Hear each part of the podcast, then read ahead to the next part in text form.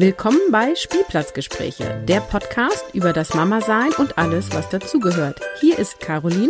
Und hier ist Ina. Komm mit uns auf den Spielplatz und lausche unserem Plausch. Moin und willkommen zu einer neuen Folge bei Spielplatzgespräche. Hier spricht Caroline. Hallo Ina. Hallo Caroline. Ja, und heute sprechen wir über deine Beckenendlagengeburt. Tatsächlich ist das ja so ein halber Hörerwunsch. Also ich habe die nur halb, weil es war jetzt nicht so, redet mal ähm, bitte, bitte unbedingt darüber, sondern es war ein, wow, die hat eine Beckenendlagengeburt gemacht. Das ist ja spannend. Werdet ihr dazu auch eine Episode machen? Und dann habe ich schnell auf unseren Redaktionsplan getippert, beziehungsweise dich gefragt, ob du drüber sprechen möchtest. Und du hast gesagt, ja, let's go. Also erstmal voll cool. Ähm, wie immer, bevor wir starten, wie war denn so deine letzte Woche beziehungsweise deine letzten anderthalb Wochen? Ähm, ja, die waren sehr spannend. Ähm, meine Große hat eine Zusage für ihren Kindergartenplatz nächstes Jahr bekommen. Also so wie ich ja genau so wie ich es mir sogar gewünscht habe, der Kindergarten, den ich wollte, ab dem Zeitpunkt, den ich wollte, das äh, ja das volle gute Programm und trotzdem war ich im ersten Moment so, oh, meine Kleine wird groß. es ist äh, geil, wenn man genau das kriegt, was man will und dann doch denkt, ein lachendes, ein weinendes Auge. ja, ich habe dir das ja auch schon liebevoll gerückmeldet. Also du bist schon so eine komplizierte Frau auch. Nie, nein, oh Gott. Wie alt äh, wird sie sein, wenn der, wenn sie dann einsteigt? Ähm, also sie hat, wird im Februar drei und sie darf ab Januar kommen. Und das hatten die mir damals auch so gesagt, dass sie maximal vier Wochen vor ihrem Geburtstag ähm, genommen wird. Und ähm, ja, das hat jetzt also erst möglich geklappt, obwohl sie mir nicht viel Hoffnung gemacht haben, dass das unterjährig überhaupt klappt, äh, weil dafür eigentlich erstmal jemand wegziehen müsste. Aber ja, scheinbar ist das der Fall. Ja, voll gut. Ja. Ja. Und das wird ja auch die erste Betreuung dann sein, ne? weil sie jetzt ja in keiner Einrichtung ist. Aber dann können wir ja im Januar, Februar nochmal drüber genau, reden. Genau, ja, genau. Sie wird ja zurzeit, also als ich gearbeitet habe und auch jetzt äh, von den Omas mal zweimal die Woche betreut. Und äh, keine, keine Kita, keine Tagesmutter. Also das ist dann alles neu. ja, cool. Ja, und was war bei dir so los? Ja, äh, wir haben das Thema Windelausschlag. Auch so voll das Mutti-Thema, ne? also tatsächlich ähm, haben wir das erste Mal mit sowas zu kämpfen. Ich kenne das von den ersten beiden Kindern nicht und alle sagen, was, echt? Ihr hattet nie einen Windelausschlag? Äh, nee, hatten wir nicht.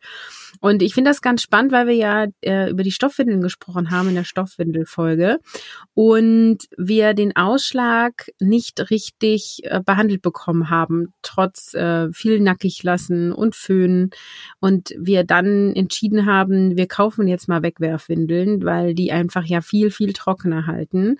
Und ich muss halt ehrlich zugeben, nach 24 Stunden war es weg. Ui. So. Okay. Aber und ihr habt ja schon so Einlagen, die es etwas trockener machen, ne? Also genau, wir haben so Mikroflies-Dinger, aber die, es ist halt trotzdem feucht so, ne? Jetzt wissen wir nicht, ob es vielleicht doch ein Pilz war. Ich habe jetzt einfach mal gegoogelt. Das war natürlich am Wochenende und dann dachte ich, ja, okay, wenn es Montag noch ist, gehe ich zur Kinderärztin und dann war es halt aber irgendwie ab Sonntag früh weg. Okay, gut. Ähm, und ich habe halt gelesen, man soll trotzdem noch die Zinkpaste drauf machen, zwei Wochen lang. Ähm, das machen wir jetzt ganz dünn. Und ich habe jetzt alle Stoffwindeleinlagen bei 90 Grad gewaschen und ich habe Sauerstoffbleiche bestellt das soll man dann, das hat doch irgendeinen Namen, habe ich vergessen, äh, da einlegen ähm, und dann gehen wohl auch alle Bakterien raus, weil da ja irgendwas drin sein könnte. Ja, und dann ähm, werden wir es aber wieder probieren. Also ähm, wir waren ja gar nicht so anti-Wegwerfwindel, aber jetzt, ähm, wo wir die gerade irgendwie seit drei, vier Tagen benutzen, ähm, wir finden irgendwie, die stinken, diese Windeln. Und also wir haben so richtige Aversion jetzt bekommen, finde ich auch ganz spannend. Ähm, also wir wollen wieder zurück zu den Stoffis. Ja, und du hast ja auch irgendwie gesagt, ist direkt ausgelaufen oder so. Ja, ihr hattet direkt einen ja. Spielplatz. Oh ja, das war echt. Also wir haben ja dann, ich glaube Samstag früh haben wir die gekauft, gleich umgemacht. Das war dann die zweite Windel oder so. Ich bin auf dem Spielplatz, stille und du hörst nur so und ich merke hinten am Rücken alles nass. Und ich denke, das kann doch nicht Nee, und dann so richtig schön so eine Rückenkrabbler. Und ich, ähm, eigentlich, eigentlich hätte ich sie baden können, aber ich war halt irgendwie busy mit den Großen. Ich habe sie grob abgewischt und dann wurde später gebadet. Also Ja. Naja, und dann ist bei uns auch noch Thema Schlaf. Ähm, ich war letzte Nacht von eins bis vier Uhr dreißig wach. Und ähm, ja, wir nehmen ja jetzt hier abends auf. Insofern, ich werde nach unserer Episode gleich ins Bett gehen. Ja, ich rechne jetzt hoch an, dass du äh, da bist, sozusagen. Aber ja. Ich habe mich noch nicht aufs Sofa gesetzt. Hätte ich das getan, ich habe die Kinder ins Bett gebracht und bin online gegangen. Genau. Respekt. Ja, dann let's go. Dann ähm, lass uns anfangen, damit ja. du auf, äh, ins Bett oder auf die Couch darfst. genau. Also, ähm, Beckenendlagengeburt beim zweiten Kind. Erzähl doch mal, wie war das in der Schwangerschaft? Ähm, lag er die ganze Zeit mit dem Popo unten? Hat er sich nochmal gedreht? Wann wurde das festgestellt? Ich habe das heute sogar, ich dachte, du, dass äh, sowas in die Richtung kommt und äh, habe mal in meinem Mutterpass nachgeschaut. äh, weil das, ich weiß, wusste nur noch, dass das halt bei meiner Großen irgendwie nie Thema war. Und da habe ich dann heute gesehen, dass die auch irgendwie zwischen der 16. und 20. Woche immer den Kopf unten hatte. Deswegen, ja, war das halt auch nie irgendwie Thema. Und äh, bei ihm war es so, dass er ab der, also auch immer viel Bewegung drin war, aber ab der 27. Woche war der Kopf konstant oben. Also er hat sich wohl noch in sich gedreht, so, also wie gesagt, Kopf mhm. oben und Beine unten und waren mal, der Popo war mal rechts und der Popo war mal links, aber danach ist der Kopf nie wieder runtergegangen. Hm. Ja. Und in welcher Schwangerschaftswoche wurde das mal äh, thematisiert, zwecks Geburt? Ähm, also das muss ja dann bei dem zweiten oder dritten Termin ähm, danach, also irgendwie, ich denke so, ja, 32. Woche oder so haben sie es dann immer, haben sie schon mal angesprochen. Ähm, aber gesagt, ja, ist ja noch Zeit genug, ist ja noch Zeit genug. Aber irgendwie hat man dann, also das war halt so der Unterschied zum ersten Kind. So, man hat dann irgendwie gemerkt, dass man drüber spricht. Und das war halt, das kannte ich ja vorher gar nicht. und äh, ja, und es gibt ja noch so viele Möglichkeiten und ach, die meisten kriegen es noch hin, das wird alles kein Problem. Und ähm, ja, aber man hat es irgendwie gemerkt, dass man jedes Mal zu diesem Frauenarzttermin gegangen ist und ah, ich hoffe jetzt jetzt liegt er richtig. Und ja, nee, jedes Mal war so, nee, Kopf ist oben. Hm. Und dann, ja, musste man ja schon sich so langsam über die, aber die, die also das war, fand ich ganz spannende Taktik. Also die, die informieren einen dann auch nicht über den kompletten Werdegang, also, also über die gesamten Prozedere schon in der 32. Woche oder so, sondern ja, da sagen sie immer noch, ja, wir gucken in zwei Wochen nochmal. Also, okay, und dann aber in der 35. Schwangerschaftswoche, ne, war das, glaube ich? Ja, da ging das dann so los, dass äh, sie gesagt haben, ah, wenn Sie eine Hebamme haben, äh, fragen Sie die mal. Ähm, das, und dann haben wir mit äh, Übungen angefangen, die das verbessern sollen, das Drehen ja, man weiß ja nachher immer nicht, was wirklich geholfen hat bei den Frauen, bei denen es geklappt hat. Bei mir hat es nicht geklappt. Ähm, also das sind so schöne Übungen, wo man sich im Vierfüßlerstand hinsetzt und mit dem Becken und dem Popo wackelt, äh, damit äh, ja man das irgendwie das so ein bisschen aus dem Becken rausschüttelt und dann legt, soll man sich mit hochgelagertem Becken aufs äh, Sofa lagern und dann soll sich das Kind halt drehen. Ja, ich habe auch gehört, so indische Brücke, ne? Ja, beim Yoga. Genau. So, ja, das ja. geht in die gleiche Richtung, ja. Richtig. Okay. Also und, das und sind, Kopfstand habe ich auch ge äh, gehört. Hast du Kopfstand gemacht? Nein, das kann ich nicht und ich glaube, das wäre gesundheitsgefährdend gewesen. Kannst du unschwanger auch nicht. Nein, und ich glaube, dann hätten wir andere Probleme gehabt. Das wäre das Kind richtig rum gewesen, aber hätten eine Delle gehabt oder so.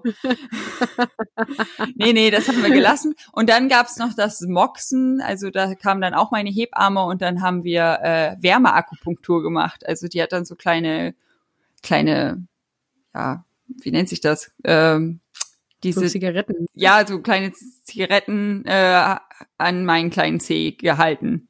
Und dann. Tat das weh? Ja, es ging, weiß nicht, zwischendurch mal ein bisschen geziebt. Dann habe ich gesagt, ja, da reicht's jetzt. Dann hat es wieder ein bisschen weiter weggehalten und irgendwann wieder drauf. Also es, nee, weh, also es waren keine Schmerzen, aber es war unangenehm, aber hat auch nichts gebracht, hat den Kleinen überhaupt nicht interessiert. Und hast auch keine Vorwehen bekommen oder Kindsbewegungen oder? Nee, also ein einziges Mal hatte ich das Gefühl, ähm, da passiert was. Und dann war ich sogar zwischendurch äh, einfach mal so bei meinem Frauenarzt zum Ultraschall, weil ich dachte, ja, wenn er sich jetzt gedreht hat, dann höre ich ja mit den Übungen auf. Ich will ihn ja nicht wieder zurückschütteln. und, und ähm, dann sah, war er so quer, also der, der, also ja, Popo und Kopf sozusagen auf der gleichen Höhe. Ähm, aber hatte sich halt nicht gedreht. Und als dann beim nächsten Termin war er wieder, ja, war der Kopf wieder oben. Also da war okay. immer noch Bewegung drin, deswegen haben die mir immer gesagt, nee, ach, der bewegt sich ja noch, die Füße sind mal rechts, die Füße sind mal links, das klappt noch, das kriegt er hin. Also die haben mir immer Hoffnung gemacht. Ja, hat nicht geklappt. Wie ging's dir emotional in dieser Phase? Nicht so, also schon gut, aber man hat, das war die ganze Zeit Thema für mich. Das habe ich richtig gemerkt. Das war, der, also ich weiß noch, dass ich gedacht habe, Mann, ey, da kriegt man das zweite Kind, man denkt, äh, man weiß, wie der Hase läuft. Und und dann ist es irgendwie ein Thema gewesen, was bei der Großen ja nie äh, aufgekommen ist. Und ähm, ja, das war halt so die ganze Zeit hatte ich das im Kopf und, und habe da die ganze Zeit versucht zu tasten, wo ist der Po, wo ist der Kopf, die ganze Kram, den ich den ich bei ihr nie gemacht habe und habe mich da ein bisschen so auch ja gestresst unter Druck gesetzt, so zu, herauszufinden, also so, hä, es muss ich doch fühlen können, wo wie er jetzt liegt und es hat mich irgendwie ja, ich konnte es aber selber nicht fühlen. Ich bin dann ja doch zum Ultraschall gegangen, weil weil ich keine Ahnung hatte. Und das ist ganz spannend. In der Phase hast du ähm, bei mir dann nie drüber gesprochen. Ich wusste erst, als dann das Thema kam, äußere Wendung, da habe ich es erst mitbekommen. Ja, ich glaube, aber ich glaube, da haben wir auch erst angefangen, so intensiv zu schnacken, oder? Kann es sein? Weiß ich gar nicht mehr. Also ich weiß, dass ja. ich so recht viele hier in meinem Umfeld damit vollgelabert habe, was auch irgendwie, ja, das, aber ich lerne auch daraus nie. Ich lerne da seit 32 Jahren nicht draus, also es wird auch nicht mehr kommen. Ähm, dass ich, also ich erzähle es allen und jeder hat natürlich auch eine Meinung dazu und dann hört man natürlich auch Sachen, die man nicht hören möchte.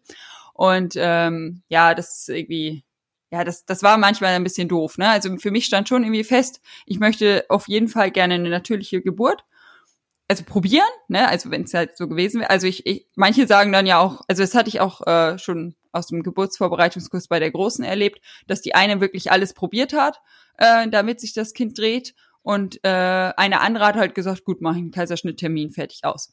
Und ich war eher so Typ A. Ich wollte halt auch gerne alles ausprobiert haben und für mich stand dann auch die ganze Zeit diese äußere Wendung. Ich wollte mich jedenfalls darüber informieren und mir genau anhören, was es für Risiken gibt und wie das gemacht wird und sowas. Das stand die ganze Zeit für mich im Raum und dann ähm, habe ich das anderen mitgeteilt und habe natürlich aber auch direkt ein Feedback gekriegt. Oh, das willst du machen und oh, da habe ich ja mal dies gehört und ah, nee, das würde ich ja, das soll ja ganz, ganz schlimm sein und ähm, ja, danke. Warum habe ich es Und du hast es ja dann aber gemacht, ne? Ja, genau. Erzähl mal, wie, wie läuft das ab? Also auch vor allem, ähm, also ich habe auch äh, Geschichten gehört, ja. aber noch nicht deine. Äh, ja, also unterm Strich war es so, dass äh, ich ähm, den Freitag zum Krankenhaus gegangen bin und wurde erstmal untersucht und ähm, der hat dann geguckt, ja, wie groß ist er und wie liegt er und hat mich mir das erzählt, wie die äußere Wendung, ähm, ja, was da gemacht wird, was die Risiken sind. Und ähm, dann hat der Arzt mir aber interessanterweise davon abgeraten und meinte, ah, oh, sie hatten ja so eine coole erste Geburt, das hat ja alles super tippitoppi funktioniert. Ich sehe keinen Grund, warum wir nicht einfach direkt eine Beckenentlagengeburt machen. Ich würde die Wendung einfach lassen und wir, wir lassen das so. Und dann mhm. war ich völlig verunsichert und dachte, hä, aber meine Hebamme hat ja schon gesagt, dass es besser wäre mit Kopf zuerst. Und man muss dazu sagen, ich habe ja eine Beleghebamme, also die Be Hebamme, die ähm, mich die ganze Zeit betreut hat, die ist auch bei der Geburt dabei gewesen. Also die hat mich mhm. vorher betreut, während der Geburt und danach. Also die, ja, die hat. Dann, das ist eine von denen, die aussterben. Ja. Die es nicht mehr gibt. Ja. Ich bin da auch sehr dankbar. Also die hat mir sehr, sehr viel Sicherheit da in dem Thema gegeben. Naja, und ähm, dann habe ich, also ich so, hm, jetzt bin ich ein bisschen verunsichert. Und da meinte er, ach, denken Sie übers Wochenende nach und Sie rufen dann Montag früh an, ob Sie kommen wollen oder nicht. Und dann sagen wir Ihnen die Uhrzeit, wann wir da heute Zeit für haben, weil die dann montags morgens diesen Plan erst machen. Und dann. In welcher Schwangerschaftswoche war das denn? 38. Vorher machen sie es nämlich nicht, weil es gibt halt Risiken, dass was passiert. Und dann, also es gibt schon Risiken, das ist so. Aber, und dann wollen sie das Kind so fertig wie möglich haben und äh, okay. nicht halt in der 35. wo es ja eigentlich noch mehr Plätze hätte, aber wenn sie es dann wenden, ist also und dann passiert was, hast du halt ist halt doof. Also ja, in der 38. Woche war das. Und ähm, dann ja, habe ich äh, meine Hebamme angerufen. Ich so, ich bin jetzt verwirrt. Der Arzt sagt, er hat Bock auf Beckenendlagengeburt. und Und ja, aber das war auch wirklich mein Gefühl. Also der, der hatte einfach Bock dazu. Ja, also das, also er hat mir auch gesagt, das stirbt halt aus, äh, diese Beckenendlagengeburten. Die haben nur circa 20 im Jahr in diesem Krankenhaus und das ist das einzige Krankenhaus in Oldenburg, das es überhaupt macht. Und er meinte halt, weil es ja sowieso 95 Prozent der Babys erstmal hinkriegen, den Kopf auf nach unten zu legen, dann wenn dann welche äußere Wendung machen, ist das so 60 bis 80 Erfolg, Prozent Erfolgsgarantie, dass das auch gedreht wird. Und dann gibt's ja die, die sich für den Kaiserschnitt entscheiden. Und die wenigsten entscheiden sich dann für die Beckenendlagengeburt, weil man, weil sie es bei dem ersten Kind zum Beispiel auch nicht unbedingt anraten, sondern erst ab dem zweiten, wenn sie wissen, wie, ja, wie das so klappt bei der Frau. Okay, und was hast du dann übers Wochenende entschieden? Ja, sie hat dann gesagt, nee, komm, also Kopf unten ist schon besser. Äh, versuchen wir es jedenfalls. Dann ja, haben wir alles dafür geplant. Ne? Also ich, das ist ja mit einer Nacht im Krankenhaus verbunden zur Beobachtung, falls dann wirklich irgendwie was mit der Nabelschnur ist oder das Kind kriegt voll den Schock und will sofort kommen. Und also es gibt mehrere Sachen, die da passieren können bisschen. Ja, erzähl mal, also Plazenta-Ablösung kann sein, Ja, ne? genau. Also, dass die, dass die Nabelschnur irgendwie abknickt. Deswegen, die haben dann immer die Herztöne überwacht und halt immer wieder einen Ultraschall gemacht. Und deswegen bin ich auch über Nacht da geblieben. Ja, bis zum Notkaiserschnitt kann alles passieren. Also, klar, das, das Risiko ist schon da. Aber die Statistik auf jeden Fall in dem Krankenhaus sieht halt, also das, das, also, die haben mir ein gutes Gefühl gegeben, dass ich jetzt nicht äh, haarscharf beim Notkaiserschnitt lande dann. Also, das, ich glaube, die hatten das eine Handvoll Mal, dass das Kind direkt nach der äußeren Wendung dann geboren wurde.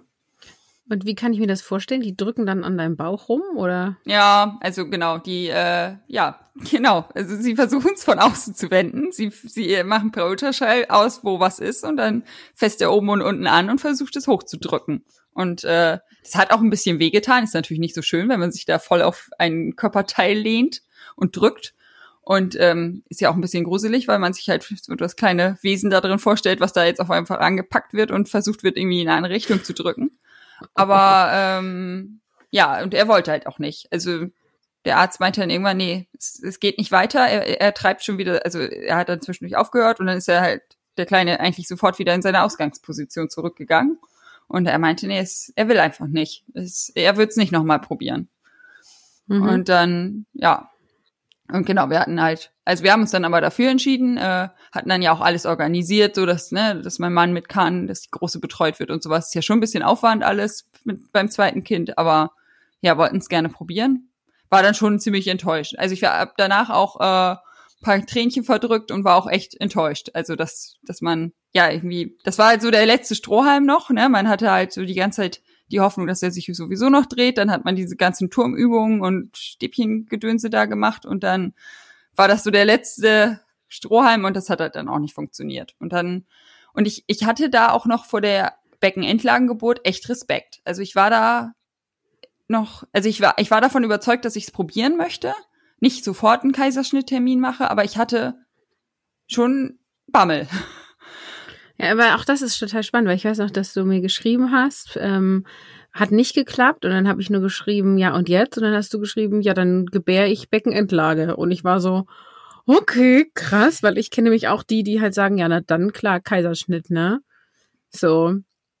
Ja, also ja, vielleicht habe ich es dann nicht, vielleicht habe ich doch ein bisschen dazu gelernt und es nicht jedes Mal so raushängen lassen. Dann, also ähm, erklär mal kurz, warum ist dir denn eine natürliche Geburt so wichtig? Also warum war dir der Versuch einer Beckenendlagengeburt, ähm, hast du vorgezogen vor einem Kaiserschnitt?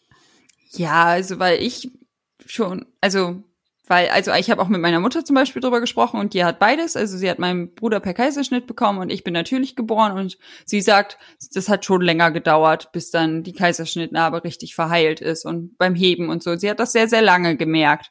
Und ich finde die Vorstellung einfach gruselig, dass dir da jemand bis in die Gebärmutter reinschneidet und das Kind da rausholt. Also irgendwie, mhm. weiß ich nicht. Also das ist, da stellen sich mir schon die Nackenhaare auf, wenn ich es mir nur vorstelle. Also wenn es so, also wenn es soweit ist und es, also es, es, ich meine nur, weil das Kind richtig rumliegt oder so, kommst du ja auch nicht garantiert um einen Kaiserschnitt drumrum. Also wenn es so gewesen wäre, dann wäre ich da schon irgendwie, ja, bleibt mir nichts anderes über, wäre ich da irgendwie mit klargekommen.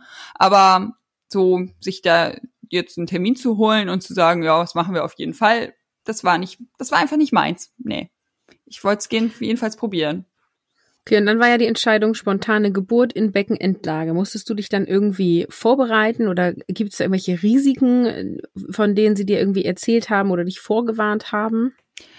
Also was mich die ganze Zeit beschäftigt hat, auch wieder im Vergleich zur ersten war, also sie, meine, meine erste lag mega gut im Becken von recht früh, ich weiß nicht mehr von welcher Woche an, aber auf jeden Fall hat da die Frauenärztin sehr, sehr früh gesagt, ach, wenn sie einen Blasensprung haben, äh, ist das überhaupt kein Problem, fahren sie ganz entspannt ins Krankenhaus, das ist, die Kleine sitzt so gut im Becken, ähm, da passiert nichts. Also dieses, sonst kann das, wenn der Schädel nicht richtig im Becken ist, kann ja auch die Nabelschnur da irgendwie zwischenrutschen und so und ähm, da müsste man ja liegend transportiert werden. Und sie meinte, das wäre definitiv nicht.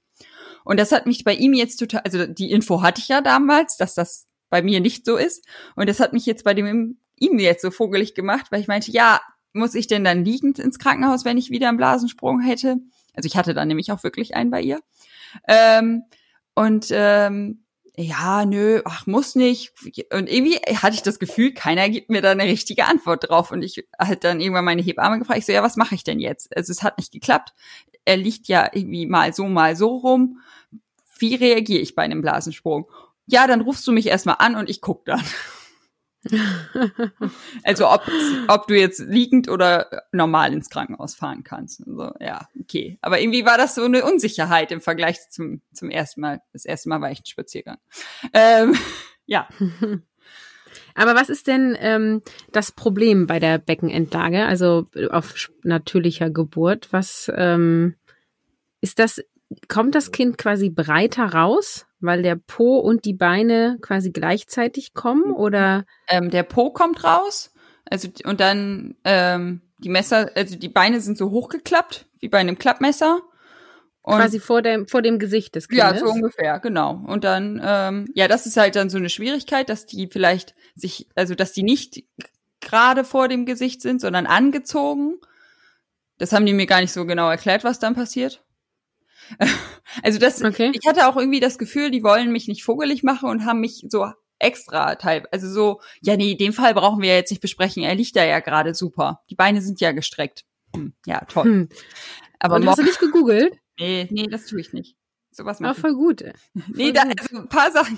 Ich erzähle es wohl jedem, der es auch nicht hören will, aber googeln tue ich nicht.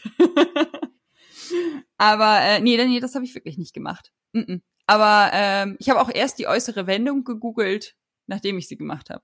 Ähm, aber ähm, ja, also genau, wenn die dann also die Beine angezogen haben, kann das wohl problematisch sein und das kann halt vorkommen, ne? Oder wenn die dann da so schief reinrutschen und insgesamt der Popo ist halt sehr weich, ähm, dass der den Muttermund vielleicht nicht weit genug aufschiebt, sozusagen, also nicht nicht ah, okay. nicht, nicht genug Druck erzeugt. Ähm, das kann halt passieren, ähm, dass du dadurch sehr lange in den Wehen bist, weil jetzt ja reden wir ja wahrscheinlich gleich noch drüber, wie das jetzt bei mir war. Und ähm, ja, das, also das, also grundsätzlich, sonst kommt halt der harte Schädel zuerst, ähm, drückt das gut auf und der Rest flutscht dann so dahinterher. Und das ist halt so ein bisschen andersrum. Und, und es kann halt irgendwie sein, wenn, wenn die Arme nicht, nicht schön hinterherrutschen, sozusagen über den Kopf gestreckt, äh, sondern irgendwie so am, am Kopf anliegen, irgendwie eine Hand, dass das auch irgendwie doof, also ich, ja, wie gesagt, so detailliert haben sie mich gar nicht aufgeklärt, aber ist dann wohl auch nicht so ideal. Ich denke okay. halt, dass sie dann relativ, also dann in solchen Fällen, wenn es halt irgendwie schwierig liegt, dass sie dann doch schnell mit der Schere dabei sind. Ja, ich habe auch öfter dann vom Geburtsstillstand gehört. Ja, solche Sachen. Also, ne? Aber ja, da sie ja, ja, von meiner ersten alle ein ganz gutes Gefühl haben, das haben sie mir halt auch die ganze Zeit vermittelt. Ach, das klappt schon, das kriegen sie hin. Ja, dann erzähl doch jetzt mal, wie es war. ähm, es war so, dass ich äh, dann, ja, wie gesagt, also ich hatte wieder einen Blasensprung. Es ist genau das passiert. Um 5 Uhr morgens auf einmal, plopp, ähm, da lag ich im Bett und äh, bin dann schnell ins Badezimmer auf den Badezimmerboden geflitzt, habe mich da hingelegt, weil ich ja nicht wusste, ob ich jetzt stehen oder liegen darf, ob er jetzt liegt dann Ich sehe dich da wie so ein Marienkäfer auf dem Rücken liegen und ruf seinen Mann, Schatz. Ja, genau. Ja, genau so war es. Also ich habe ich hab im Bett, glaube ich, noch so ein Huch gesagt, dann bin ich losgepest und habe aus dem Bad weitergeschrien. Ähm, dann hat er mir das Handy hinterhergebracht. Ähm, Ich habe dann, oh, ich habe mich heute noch nachgeguckt. Ich habe um 4.50 Uhr meine Mama angerufen, dass sie sich auf den Weg machen kann, weil sie ja auf die Große aufpassen sollte. Und um 4.52 Uhr meine Hebamme, oh, weil die näher dran wohnt, habe ich die Reihenfolge gewählt. Und ähm, dann, äh, ja, kam meine Hebamme, hat mich ähm, untersucht und gesagt, ja, nee, sitzt super, du kannst laufen, aber wir sollten uns auch beeilen. Der Muttermund ist schon fünf Zentimeter offen. Hm. Und da ist noch keine Wehen jetzt dann? Ja, so drei kleine, die ich so ein bisschen so ein leichtes Ziepen. Ach krass. Ja, das darf man manchen nicht erzählen. Also da habe ich schon ganz böse Blöcke für gekriegt. Okay, also die, die es nicht hören wollen, die machen jetzt aus, die anderen können weiter zuhören. ja, also für fünf Zentimeter haben manche ja schon stundenlang im Kreissaal gekämpft. Ja. Also ich ja. nicht, deswegen kannst du es ruhig sagen. Ja, sehr gut. Äh, ja, und äh, dann kam meine Mutter auch Gott sei Dank in dem Moment, weil wir hatten gerade überlegt, ob äh, ich mit meiner Hebamme vorfahre und mein Mann noch wartet. Und dann stand meine Mutter vor der Tür und dann mal alle los. Und dann waren wir um 6 Uhr morgens im Krankenhaus. Und äh, ja, war ja dann noch mit Corona, ne? Also er, mein Mann musste noch Fieber messen und alles. Und äh, ja, aber irgendwann haben wir uns alle im Kreis da wieder getroffen. Also ich bin da wirklich schon mit meiner Hebamme vorgegangen, weil, weil sie halt echt ein schlechtes Gefühl hatte, dass ich da sonst auf dem Flur gleich mein Kind krieg. Ähm, aber es hat ja dann noch äh, gute anderthalb Stunden gedauert. Also 7.41 Uhr ist äh, der Kleine dann geboren. Also, und ähm, ja, also unterm Strich muss ich sagen, es war, es, also ich würde es wieder so machen, es war echt eine schöne Geburt und es war, ähm, ich habe aber gemerkt, dass ich gefühlt, also ich hatte das Gefühl, ich muss mehr machen. Das klingt irgendwie doof, aber also vorher, also bei ihr hatte ich das Gefühl, so der, der, der Schädel hat das alles davon alleine, ist einfach so dadurch und hat das alleine auseinandergedrückt, sag ich mal. Und mhm. bei ihm hatte ich das Gefühl, ich muss mehr mitschieben. Das ist einfach, ja, dieser, dass dieser weiche Popo das nicht alleine hinkriegt von ihm. Mhm. Und, äh, Und was schmerzhafter dann auch dadurch? Nö, ich würde es halt anstrengender bezeichnen, aber schmerzhafter war es nicht. Okay. Also das, äh, nee, auf gar keinen Fall.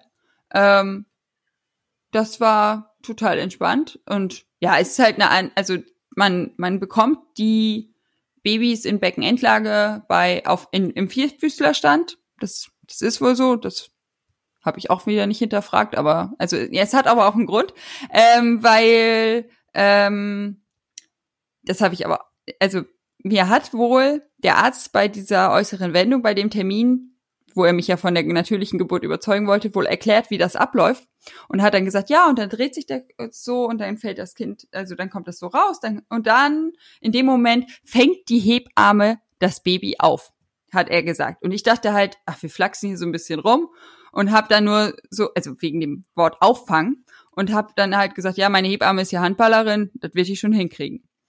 und, und habe da auch nicht weiter drüber nachgedacht. Und es ist aber wirklich so. Also es, sie fängt das Baby auf, weil ähm, man darf, also dann sind ja, es gibt es irgendwann diesen Zeitpunkt, wo die Beine draußen sind und ähm, so der halbe Rückenbereich. Und wenn man dann das Baby anfassen würde, würde es sich vielleicht erschrecken und die Arme so auseinanderreißen. Und das ist natürlich nicht unbedingt schön, wenn die noch im Mutterleib sind. Okay. Und äh, also sie wartet dann wirklich auf diese Wehe, die die die Arme raus, wo, wenn, also wo dann die Arme raus sind und fängt das Baby in dem Moment auf, weil dann fällt es so raus. und das habe ich erst danach verstanden, dass das gar kein Witz war von dem Arzt. Aber kommen denn Arme und Kopf gleichzeitig ja. raus? Weil ich dachte mal, Kopf ist das dickste. Also das war jetzt auch so mein Gedanke. Kann es sein, dass das Kind quasi draußen ist, nur der Kopf noch drinne steckt? Nee, das, also das habe ich mir, also ganz in dem Moment, wo er, ähm, wo nur die Beine draußen waren, habe ich ich habe in dem Moment gedacht, es wären die Arme wären auch schon draußen und das hat mich voll unter Druck gesetzt, die nächste Wehe voll mitzunehmen. Aber ja. ähm, aber so war es gar nicht. Ich habe mir das dann im Nachhinein also noch mal genauer erklären lassen, weil so viel kann man ja selber nicht sehen, wenn man da im Vierfüßlerstand hängt. Mhm. Ähm, aber ähm, ja, ich habe halt, ich habe halt genau dieses Bild vor Augen gehabt. Die Arme sind draußen und die Beine sind draußen und der arme Kopf ist da noch drin und dachte, boah, wie gruselig ist das für das Kleine. Und äh, ja, hab's, äh, es war aber anders. Und dann ist es bei der nächsten Wehe in einem Rutsch. Ist er raus. Ne, die Frage ist, ob es weniger gruselig ist fürs Kind, wenn der Kopf draußen ist und der Rest noch drin ist. Also ich glaube, das, das ist wahrscheinlich eh ein stressiger Tag für die. ich glaube, das ist nur unsere Vorstellung, so nach dem Motto, die gehören halt eigentlich andersrum, ne? Ja, so. genau. Aber also ich, ich finde es auch selber lustig, dass ich, ja, das, also ich weiß noch, wie äh, eine Frau von einem Kollegen hat auch eine Beckenentlagengeburt gemacht und als ich das das allererste Mal gehört habe, habe ich gesagt, hä? Das funktioniert doch gar nicht. Wie soll denn erst der kleine Popo raus und dann der dicke Kopf?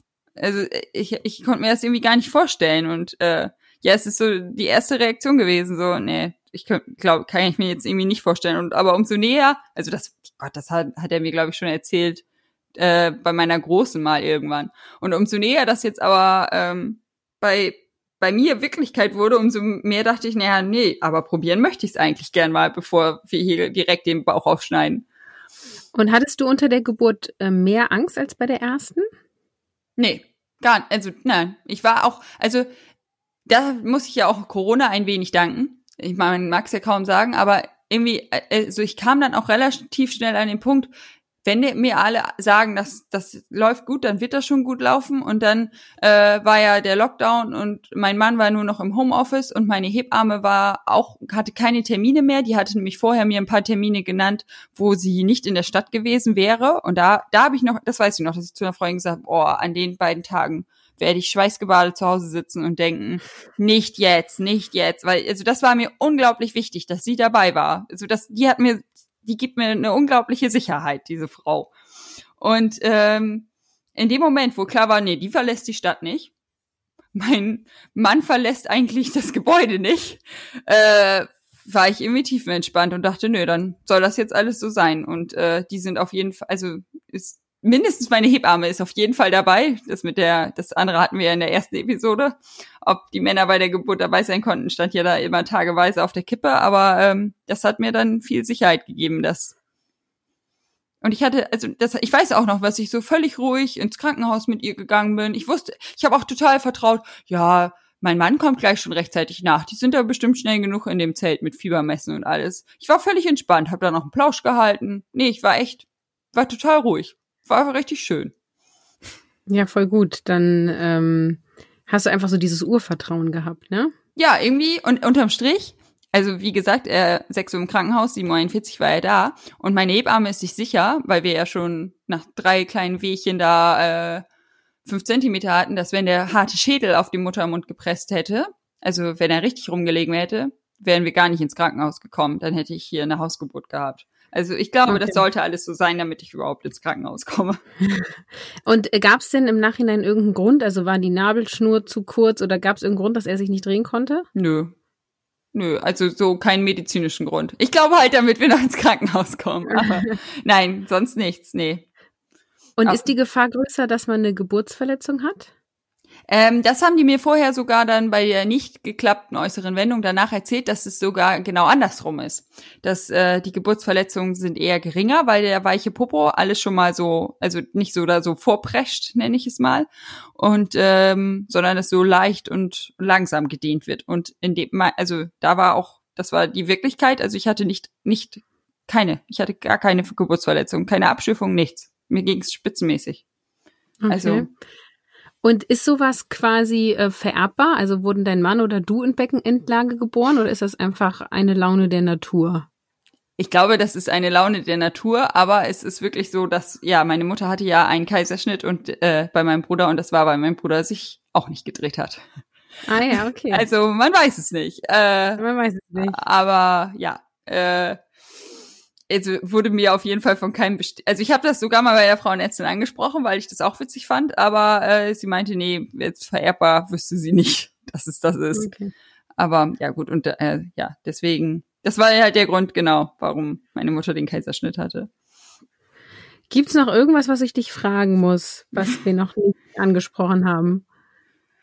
Ähm, also ja, was ich, falls es ja ähm, also falls jemand drüber nachdenkt oder auch eine Beckenendlagengeburt hinter sich hat, würde ich auf jeden Fall demjenigen nochmal raten, danach ähm, ja irgendwie das medizinisch das Kind nochmal genauer untersuchen zu lassen, also zum Osteopathen oder so zu gehen, weil man schon irgendwie ähm, also sowieso der Rat, finde ich, äh, nach jeder Geburt, aber bei meiner Großen damals hat, der hat gar nichts gefehlt, aber ähm, er hatte jetzt schon eine Blockade ähm, im Hüftbereich, der wohl, äh, die wohl darauf zu schließen ist, dass er so lange, wie mein Hebamme sagt, im Sitzstreik äh, im, in meinem äh, Bauch gesessen hat. Und ähm, also, und es ist wohl auch so, dass ähm, man bei dem Hüftsono nochmal genauer guckt, weil, also das sind ja so Klassifizierungen, wie gut oder wie schlecht die Hüfte ist. Und ähm, die meisten Kinder kriegen 1b, also 1a ist wohl ganz herausragend, 1b ist so normal weg. Und äh, sie sagte, 1, 2a oder 2b wäre auch bei einer Beckenendlage völlig normal gewesen. Also er hat aber, also er hat das, äh, mit der Hüfte hat er nichts, also er hat äh, 1b bekommen. Aber ähm, er hat das wohl viel im Halsbereich ausge, ähm, wie heißt es? Äh, geglichen? Ausgeglichen, danke. Ähm, dass er da so Puh, gesessen hat. Verstanden. Sehr gut. äh, das, das, äh, also er hat wohl die ganze Zeit ähm, ja, das mit dem im Hals und mit dem, Hals, mit dem Kopf so ein bisschen ausgeglichen und hatte danach dann auch so eine Lieblingsseite, auf die er sich lieber so gelegt hat und den Kopf, wo er den lieber hingelegt hat. Und da sollten wir dann aktiv darauf achten. Das hat, war dann auch der Tipp der Osteopathin, ihn mehr, mehr auf die andere Seite zu legen. Und das hat dann auch irgendwie, also man hat gemerkt, am Anfang hat er gemeckert, also er wollte das unbedingt, dass er auf dieser äh, anderen Seite liegt. Und aber irgendwann hat es halt geklappt und dann hat er sich damit abgefunden. Und ähm, da, ich glaube, das ist schon ganz gut, dass wir das dann, dass wir da am Anfang immer darauf geachtet haben, weil das sonst wohl auch Schwierigkeiten beim Krabbeln und Drehen mit sich bringen kann. Das habt ihr ja in den ersten Lebenswochen gleich gemacht, ne? Ja, ja, genau, von Anfang an. Also das haben die mir im Krankenhaus schon gesagt, dass, dass das so, dass er so wirkt, als hätte er eine Lieblingsseite und ich sollte das mal abklären. Und ähm, ja, dann sind wir da direkt gegen an. Und bei den ganz kleinen Würmern, das ist ja viel einfacher, als wenn dann da schon Bewegung drin ist und die sich von sich aus immer wieder zurücklegen. Also ich glaube, das war schon richtig gut, dass wir uns da so früh so, dass wir so früh darauf hingewiesen wurden und uns so früh darum gekümmert haben. Sonst wäre es anstrengend. Ja, cool. Und das würde ich, glaube ich, bei jedem, also ich würde es, glaube ich, grundsätzlich bei jeder, nach jeder Geburt bei jedem Baby abklären, aber halt, die sind schon dafür, ja, es ist halt, also eigentlich hat sich die Natur das in den meisten Fällen andersrum gedacht und es kann wohl schon irgendwie zu Ungleichgewichten dann führen, irgendwie im Hüft- oder Halsbereich. Ja. Ja, du gehst da ja total offen mit um, deswegen würde ich hier nochmal verweisen, dass ihr Ina auf Instagram anschreiben könnt unter Spielplatzgespräche. Und ähm, ja, ich würde mich total freuen, wenn ihr mal berichtet, habt ihr auch eine Beckenendlage ähm, erlebt, habt ihr das probiert, habt ihr eine äußere Wendung gemacht, also einfach so ein bisschen ein Austausch dazu stattfindet. Und ähm, ja, Ina, jetzt hast du den Abschluss nutzen und Leute positivieren, eine Beckenendlagengeburt auszuprobieren. Ja, also ich würde, äh, ich habe schon da, also weil, weil es war wirklich eine wunderschöne Geburt und ich, wie gesagt, gar keine Verletzung. Also mir hat nach der großen auch nicht viel gefehlt, aber äh, also es ist, es war doch weniger. Und äh, also ich war danach so happy, dass ich das, äh, dass wir uns das zugetraut haben. Und ähm, ja, also ich habe danach schon gewitzelt, also wir planen kein drittes Kind, aber äh, ich würde mein drittes Kind äh, bei der äußeren Wendung wieder so drehen. Also mit Po nach unten und mit Kopf nach ah. oben in dem Fall, weil ich es wirklich schön fand. Also es, ja, es, es war, also ich, ich bin echt happy, dass wir das ausprobiert haben und äh, das so gut geglückt ist verrückte Idee, das Kind auf den Popo zu drehen. ich glaube, das macht auch keiner. Aber also ja, das, das habe ich wirklich kurz danach gesagt und äh, ja, ich also glaube, das zeigt, dass das, dass es super gelaufen ist und ähm, ja, ich würde es wieder so machen. Ich da sprechen wir dann drüber, wenn du ungeplant schwanger bist. okay, ich höre auf. Müde macht lustig, ne? Und der Podcast nimmt eine andere Wendung. Äh, nee, nee, ganz schnell. Wir hören jetzt ganz schnell auf. Also, Gut. liebe Hörerinnen, schön, dass ihr wieder eingeschaltet habt. Wir freuen uns, wenn ihr ähm, uns ein ja, Like gebt auf Instagram in eurer Podcast-App und vielleicht sagt, hey, ich schicke diese Episode mal eine andere Mama, denn wir freuen uns, wenn wir wachsen dürfen in den Hörerzahlen. Und damit verabschiede ich mich. Ähm, tschüss und bis zum nächsten Mal. Tschüss.